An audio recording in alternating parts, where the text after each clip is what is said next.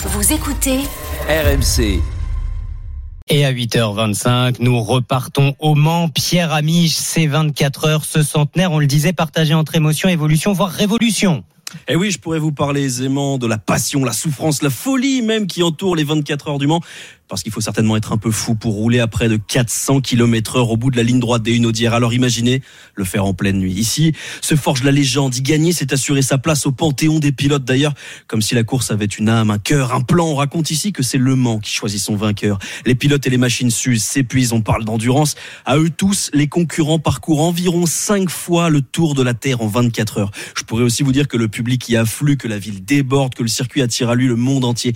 Ils sont des centaines de milliers à se presser aujourd'hui pour vivre le grand frisson, celui du défi absolu pour les pilotes, celui du test ultime pour les voitures. Allez, quelques noms pour vous faire vibrer le carter. La Ford GT40 préparée par Shelby, Oh. pilotée par Monsieur McLaren. La MS670 Matra Simca V12 de Henri Pescarolo. La Jaguar XJR9 de Jackie X ou, et là je m'adresse aux puristes, la Chenard et Walker Sport de Lagache et Léonard, vainqueur en 1923. Si ça vous fait pas trembloter la tête de Delco, ça Ah si, ça nous fait trembloter la tête, Oui, Pierre. forcément. Mais, mais nous, on a commencé euh, en parlant de révolution, non? Mais oui, mais oui, Marguerite Ducalme. Parce que si Le Mans fête ses 100 ans, la course a fait gagner des dizaines d'années à vos voitures de tous les jours. C'est ici qu'a été testé pour la première fois le revêtement des routes en 24, les phares anti-brouillard en 26, la traction avant, Le Mans 1927, le moteur à injection 1952, le frein à disque 53, les pneus à slick 1967, le turbo 74, le moteur hybride 98 et les moteurs à hydrogène, ceux qui fonctionneront à l'eau, c'est pour 2025.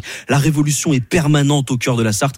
Alors aujourd'hui s'ouvre une nouvelle page de cette course séculaire. Aujourd'hui s'écrit la légende dimanche à 16h quand le drapeau à damier s'agitera. Trois pilotes inscriront leur nom au palmarès de la plus belle course du monde, au panthéon des pilotes, ceux qui bravent la mort et défient la raison. On en a déjà les frissons. Merci Pierre Amiche.